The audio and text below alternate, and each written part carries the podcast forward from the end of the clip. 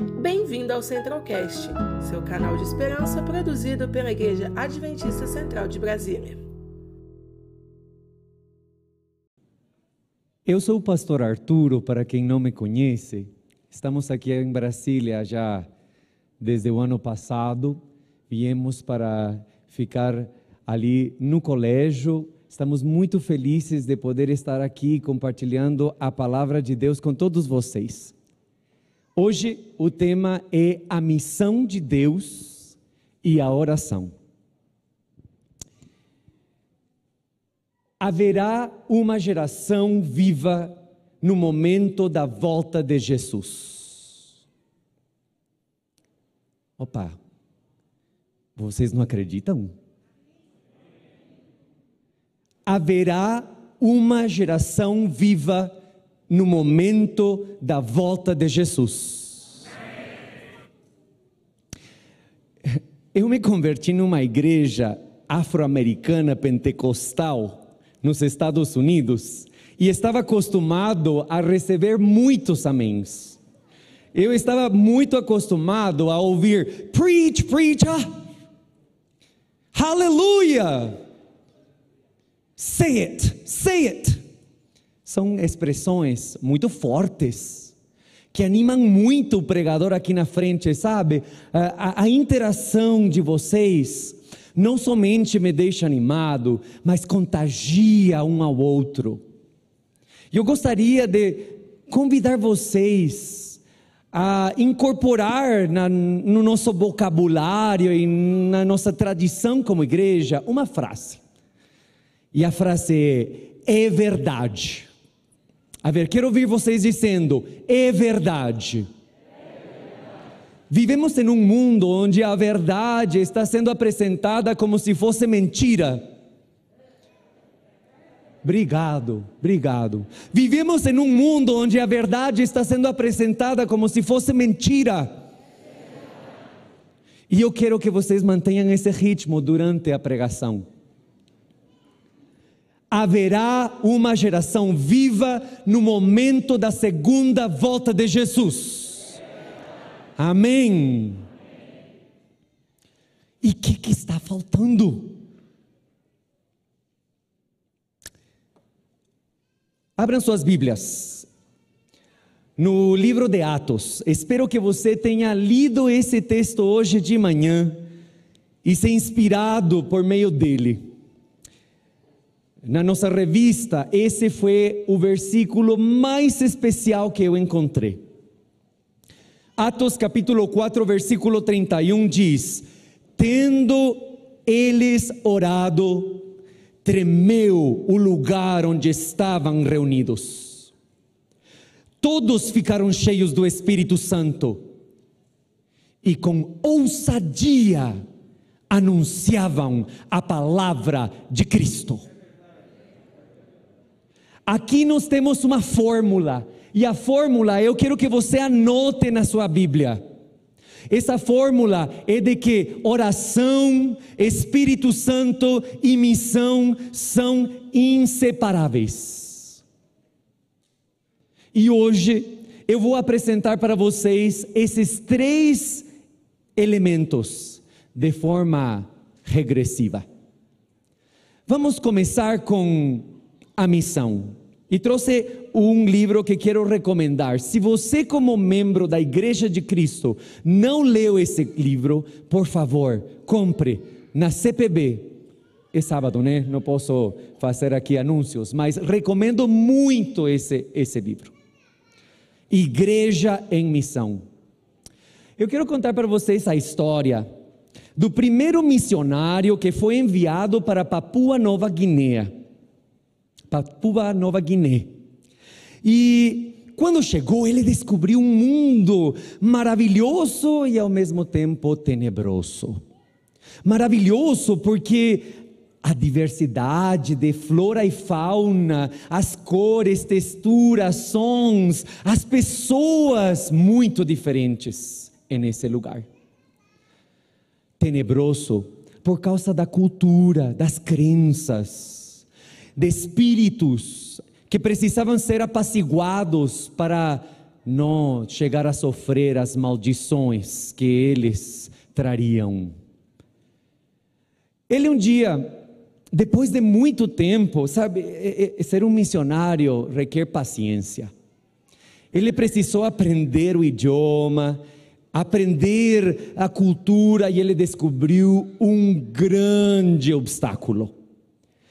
No idioma da aldeia onde ele estava atuando, o sistema numérico chegava até o número 2. Então, para dizer 10, alguém precisava falar 2, 2, 2, 2, 2. Imaginem explicar a profecia das 2.300 tardes e manhãs para eles. Certo dia, ele visitou um dos anciãos. E ele tinha percebido que por causa dessa dificuldade matemática, que impregnava a cultura toda, eles não entendiam que as histórias da Bíblia que ele vinha contando para eles tinha acontecido há muito tempo atrás.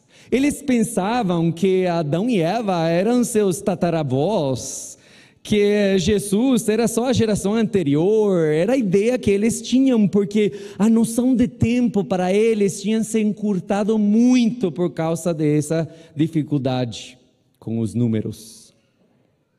E aí, ele percebeu algo, que eles sim entendiam que as árvores, e eu trouxe aqui uh, para mostrar para vocês um, um tronco.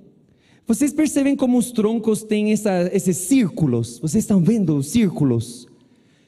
E eles entendiam que cada círculo representava um ano de vida daquela árvore. Então ele percebeu que dessa maneira poderia explicar linhas de tempo ao tentar ensinar a verdade. E aí ele começou dizendo: tinha do lado de fora alguns troncos cortados, eles construem as suas casas dessa maneira, e aí ele disse: Olha, vem, vou te explicar algo. Está vendo esses círculos aqui? O centro, esse pontinho no centro, é quando Deus criou Adão e Eva. E aí vamos, vamos, foram passando os anos, foram passando os anos, e mais ou menos por aqui é que Moisés tirou o povo do Egito. E aí passaram os anos e passaram os anos, e aqui é que Jesus veio e morreu por nós, e mandou para que pregássemos o Evangelho. E foram passando os anos, e foram passando os anos, e foram passando os anos, e foram passando os anos, e está vendo lá onde mora teu vizinho? Lá é hoje. Aquele homem começou a chorar desesperadamente e o missionário ficou preocupado: será que falei algo que não deveria ter falado? O que, que aconteceu? E quando aquele homem recuperou as forças, ele disse: Quer dizer que tu esperou todo esse tempo para vir nos avisar e nos libertar dos espíritos? Quer dizer que os cristãos estão esperando todo esse tempo para vir e falar para a gente que não precisamos ter medo desses espíritos? Quando escutei essa história pela primeira vez, confesso para vocês que eu me senti muito envergonhado. Quantos anos mais vão passar para que o mundo seja alcançado? Há regiões no mundo onde não escutaram ainda falar de Jesus. E cadê os jovens? Cadê os jovens, adultos, crianças que se importam com esses países? Que linda igreja que vocês têm aqui. Me disseram que é do tamanho do santuário. Vocês sabiam disso? Essa parte aqui, né, nave, representa o átrio. O átrio não tinha tenda. É uma obra de arte isso aqui. Vocês têm tantos ministérios lindos, lindos. Mas deixem eu digo algo para vocês. Às vezes pode chegar a ser egoísmo. Nos esforçar tanto tanto por fazer coisas para nós. Semana de oração para nós. Dez dias de oração para nós. Acampamento de carnaval para nós. Clube de desbravadores para nós. Clube de jovens para nós. E cadê o desprendimento da igreja de dizer: vamos mandar um de nós para um lugar que ainda não foi alcançado? Cadê? Cadê o missionário da igreja central nessas terras? Que manda para vocês vídeos e que vocês veem o que está acontecendo lá e que é um de vocês, então vocês se animam e percebem o que está acontecendo lá longe.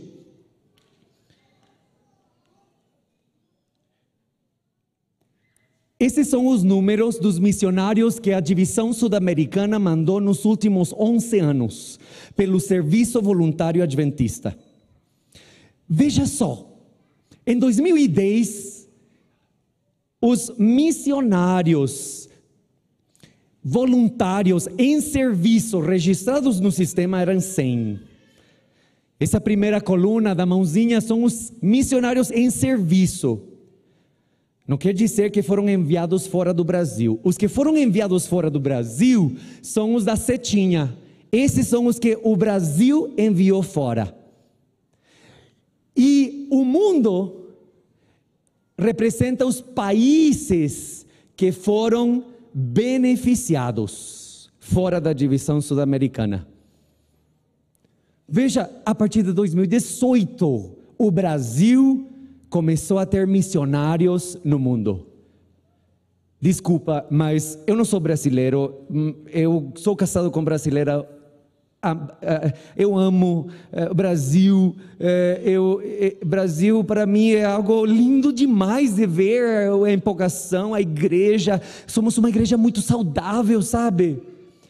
E está na hora de sermos a fonte de missionários para o mundo. Está na hora de sermos a fonte de missionários para o mundo. Por muito tempo, a igreja adventista no Brasil recebeu missionários e eram eles os líderes da divisão, dos nossos internatos, das instituições. Hoje, pastor estrangeiro igual eu é uma raridade. Não há mais necessidade, o Brasil é autônomo. Ele, ele, auto, ele consegue, ele é autossustentável, melhor dito. Ele é autossustentável. Com relação a pessoas. E aí, o que vamos fazer sobre isso? Olha a quantidade de missionários que o Brasil tem recebido, que é a última, a última ali, a setinha, os que recebemos de fora. Esses são os que estamos recebendo. O legal é que ano passado foi o ano que mais missionários enviamos. Desculpa, este ano, estamos em 2021, né? 2022, perdão. Ano passado, verdade. A pandemia parece como que não me deixa avançar. E ano passado foi quando mais missionários enviamos fora. Não foi quando mais tivemos, talvez por causa da pandemia, mas está na hora, irmãos. Está na hora. Mateus 24, 14 diz: E será pregado este evangelho do reino por todo o mundo para testemunho a todas as nações, então virá o fim. Estou preocupado com o tempo, mas vamos lá. O maior espetáculo que os romanos viram não foi dentro dos seus circos, foi a igreja primitiva amando amando a Deus, até no Coliseu e entregando sua vida por Deus. E amando os outros e entregando a sua vida pelos outros. Roma passou por dois epidemias, uma em 165 depois de Cristo e outra em 251 depois de Cristo. E durante esse tempo, os historiadores relatam que foi graças aos cristãos que Roma sobreviveu, porque eles se movimentaram para diminuir a quantidade de mortes. Foi tão grande a evidente ação dos cristãos que o imperador Juliano escreveu uma carta esse, havia um contraste muito grande entre os cristãos e os sacerdotes pagãos. E ele escreve uma carta para uns sacerdotes em Galácia dizendo: deveriam se igualar em virtudes aos cristãos, em benevolência para com os estrangeiros e providenciar sepulturas para os mortos. Penso que quando os pobres são negligenciados pelos sacerdotes, os ímpios galileus, os cristãos, né? Os ímpios galileus observam isso e se dedicam à benevolência. Mas será que isso está se repetindo? Eu não costumo assistir filmes, mas quando alguém assiste muito, aí eu vou lá e assisto. E me, eh, eh, me insistiam em assistir um filme no Netflix que se chama Don't Look Up Não Olhe para Cima. E depois de ver que o Rodrigo Silva fez um vídeo ali sobre o, o, o, o filme, eu decidi, tá bom, vou ir assistir. Eu fiquei com vergonha, irmãos. Eu fiquei com vergonha de mim mesmo. E me fez uma pergunta que agora eu faço para vocês.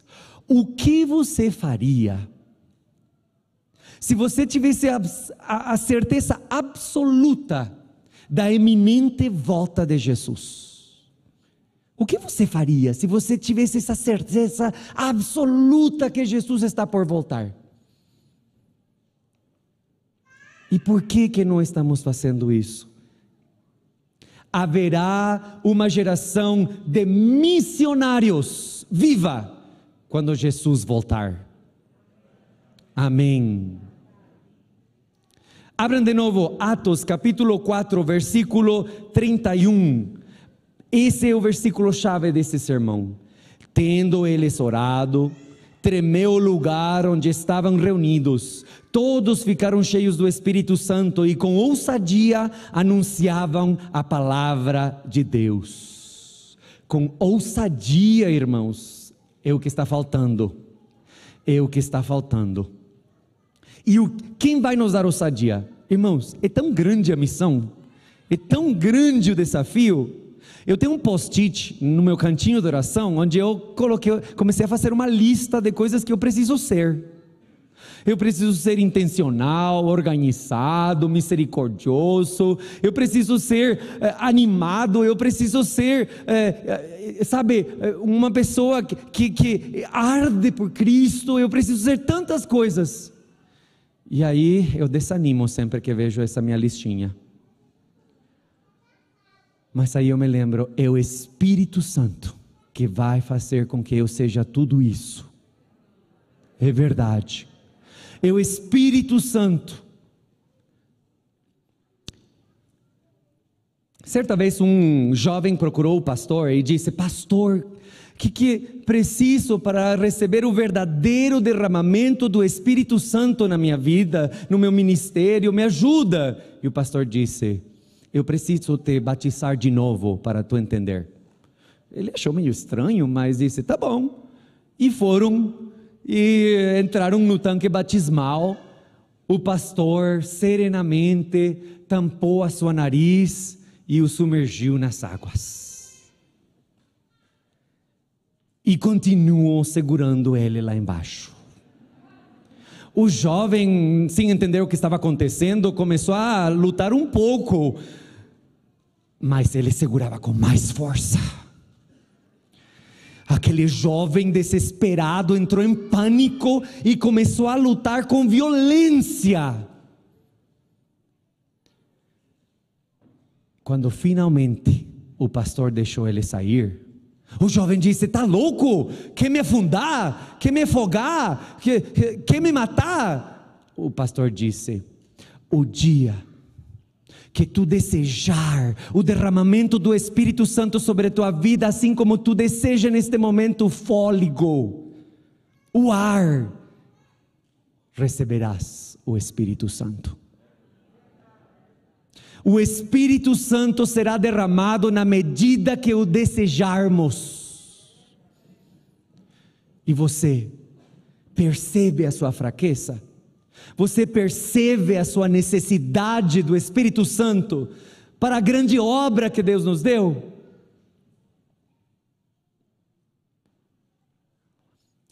Ellen White diz, em Patriarcas e Profetas, página 203, as maiores vitórias da Igreja de Cristo, ou do cristão em particular, não são as que são ganhas pelo talento ou educação, pela riqueza ou favor dos homens. São as vitórias ganhas na sala de audiência de Deus. Quando uma fé cheia de ardor e agonia lança mão do braço forte do Todo-Poderoso. Quando a igreja começar a agonizar, irá se organizar. Quando você agonizar, dirigido pelo Espírito Santo, você organizará ações. Eu sonho com ver jovens que não esperam um adulto a lhes dizer, vamos fazer tal coisa, que eles mesmos decidem Sabe, essa semana eu estou fazendo a minha leitura das duas revistinhas, a dos adolescentes também. E no primeiro dia tinha um desafio: junte a galera, faça uma corrente de oração e ore pelo derramamento do Espírito Santo.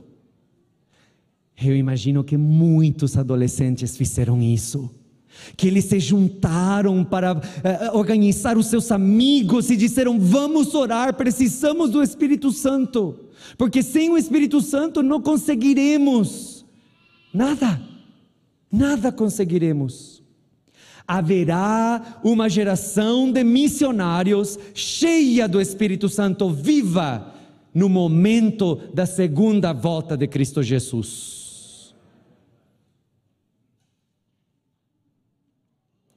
Abra sua Bíblia de novo para Atos capítulo 4, versículo 31.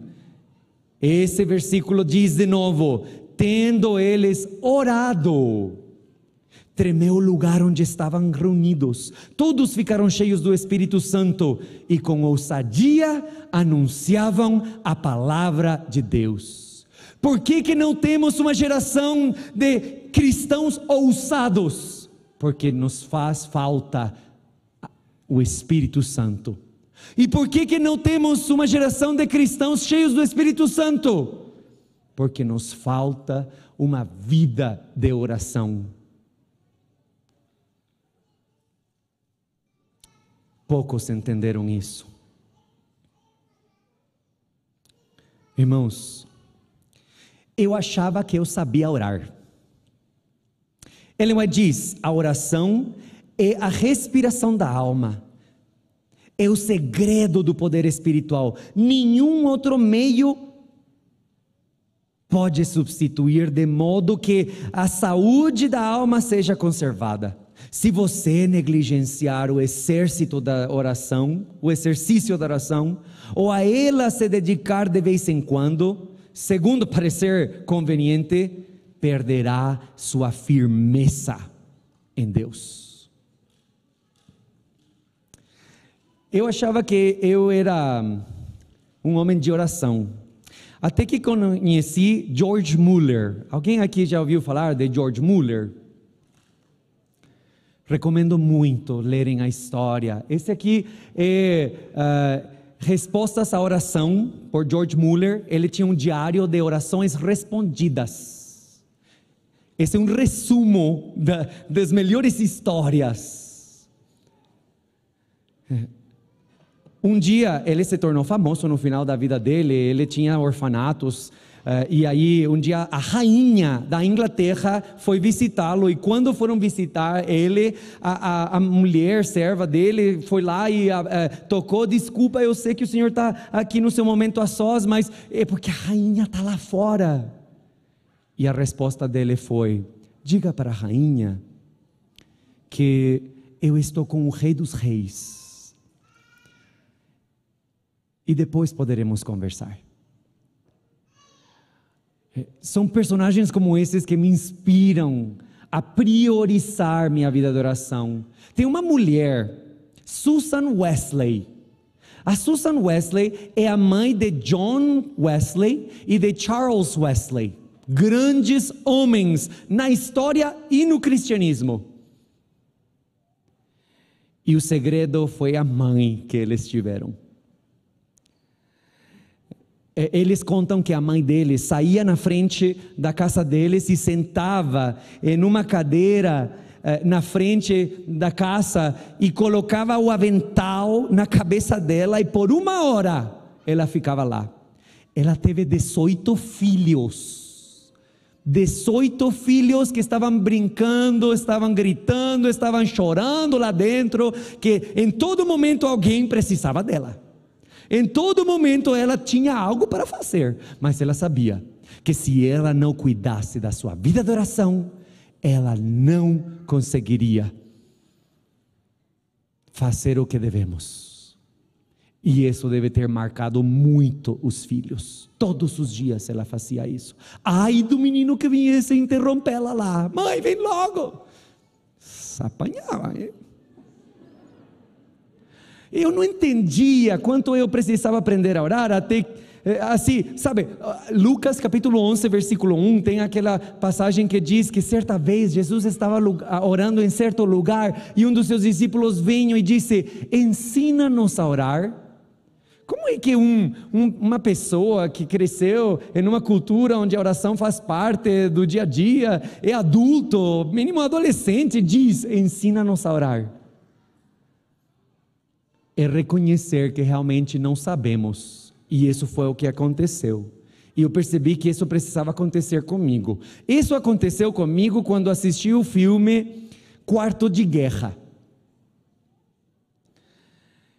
E eu fiquei envergonhado, porque eu sou pastor e eu não tenho nem sequer um cantinho de oração. E desde então, eu cuido de um cantinho de oração com muito carinho. Eu vou mostrar para vocês aqui esse cantinho de oração. Esse não é o atual, mas é um cantinho de oração que começou assim, com post-its. E Deus tem feito milagres. Vou contar para vocês só um. Eu conto, uh, eu, eu oro por pessoas estratégicas. Não sei se vai descobrir ali o post-it. E ali o primeiro que está é o Papa Francisco. Eu oro pelo Papa Francisco todos os dias e pelas pessoas que eh, trabalham junto com eles no Vaticano. Ah, tenho tanta história para contar sobre isso, mas vou me limitar a uma. O ano 2019 não, 2020, veio o pastor Arthur, que é um dos vice-presidentes da Conferência Geral, para um concílio que tivemos. E nesse concílio ele disse: Venho com boas novas, boas notícias. Me mandaram um e-mail, perguntaram quais são as boas notícias da Igreja Adventista do ano 2019. E aí ele começou a pesquisar, porque achou interessante essa pergunta. E entre outras, uma me chamou a atenção, porque eu já estou orando pelo Papa há um tempo. E sabe qual foi?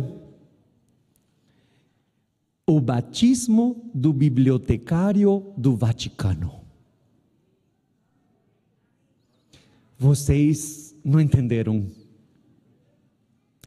O batismo do bibliotecário do Vaticano se batizou na Igreja Adventista de Roma. Na hora eu me enchi de tanta alegria, porque eu sei que minhas orações foram respondidas. Eu nem conheço pessoa, não, não sei o nome dele, não dei o estudo bíblico, mas minhas orações foram atendidas. São muitos os milagres para pedidos ousados. Eu tenho um livro maravilhoso, o melhor livro sobre a oração que você pode ler. Você vai ser desafiado por esse livro aqui. Ouse pedir mais. Quantos de vocês já leu esse livro? Casa Publicadora não é o melhor livro de todos os livros. E a oração é um dos meus temas favoritos há anos. E não tem outro livro igual a esse livro que vai desafiar você a crescer na sua vida de oração. Não tem, não conheço. Amigos, haverá uma geração de missionários cheia do Espírito Santo, guerreiros de oração, missionários, no momento da segunda volta de Jesus. Eu convido você a orar. E para terminar, meu cantinho de oração está melhorando cada vez. Eu estou convertendo algumas orações em quadros. E esta oração é perigosa. Tenha cuidado com esta oração.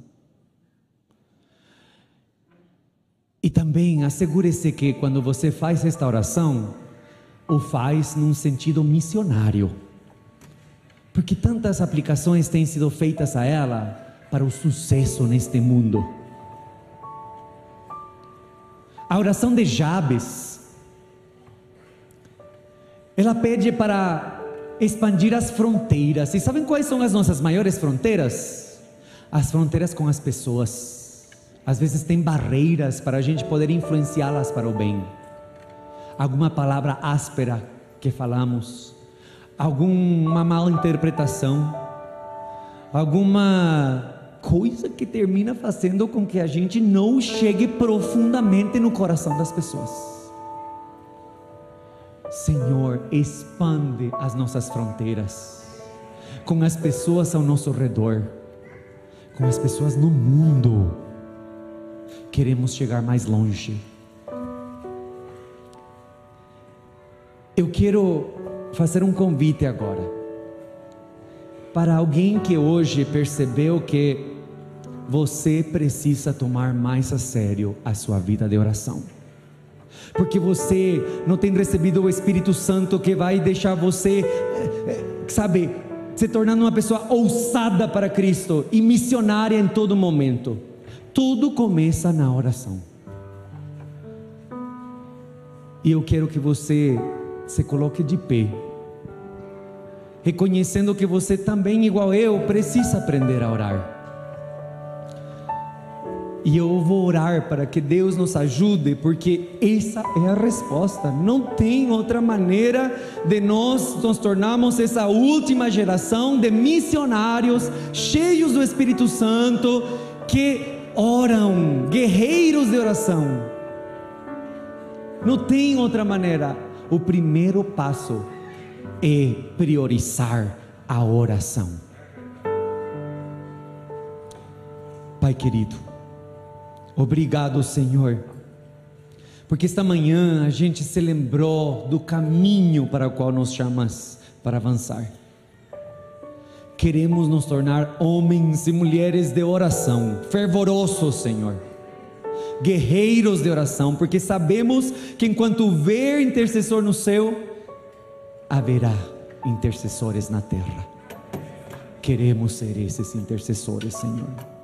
Queremos ser cheios do Espírito Santo, ardendo eh, pela, pela missão, por Cristo Jesus, transbordando de alegria, de amor, e consequentemente nos tornando os missionários mais eficazes que existem.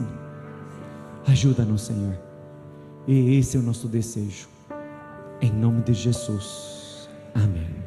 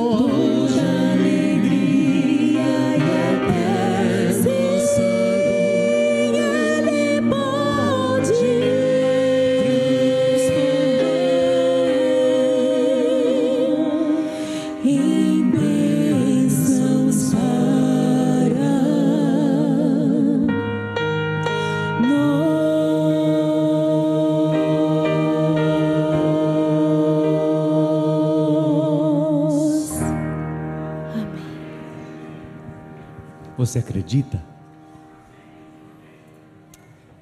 Será pelo poder de Deus que tudo isso vai acabar. Pai querido, Senhor, olha que lindo povo que vem hoje na igreja. Tem crianças, adolescentes. Derrama, Senhor, teu Espírito Santo sobre nós, porque de outra maneira a gente não entende o momento que estamos vivendo. De outra maneira a gente fica ali acalhado, fica ali eh, sem fazer o que tu tanto quer que façamos, Senhor. Ajuda-nos, Senhor, porque a gente realmente precisa. Não tem outro jeito, Senhor. Tu sabe. Tu sabe. E eu te peço para que tu ajude cada um aqui, cada um aqui, sem exceção nenhuma, a ter um avanço espiritual na sua vida. A separar momentos, se cronometrar, ter um cantinho de oração, um caderninho, não sei o que, que cada uma vai fazer aqui, mas ajuda ele, Senhor, a tomar esse primeiro passo rumo a um reavivamento para nos tornarmos a última geração de missionários cheios do Espírito Santo guerreiros de oração. E assim podemos ver Jesus voltando nas nuvens, Senhor. É isso que desejamos, e aqueles que não desejam com muita força no coração, então mexe no coração deles, Senhor, para que esse seja o maior desejo da vida deles. Coloca esse desejo no nosso coração, Senhor. Abençoa-nos. Te peço em nome de Jesus. Amém. Conheça também nossos outros podcasts, Centralcast Jovens Brasília e Centralcast Missões. Que Deus te abençoe.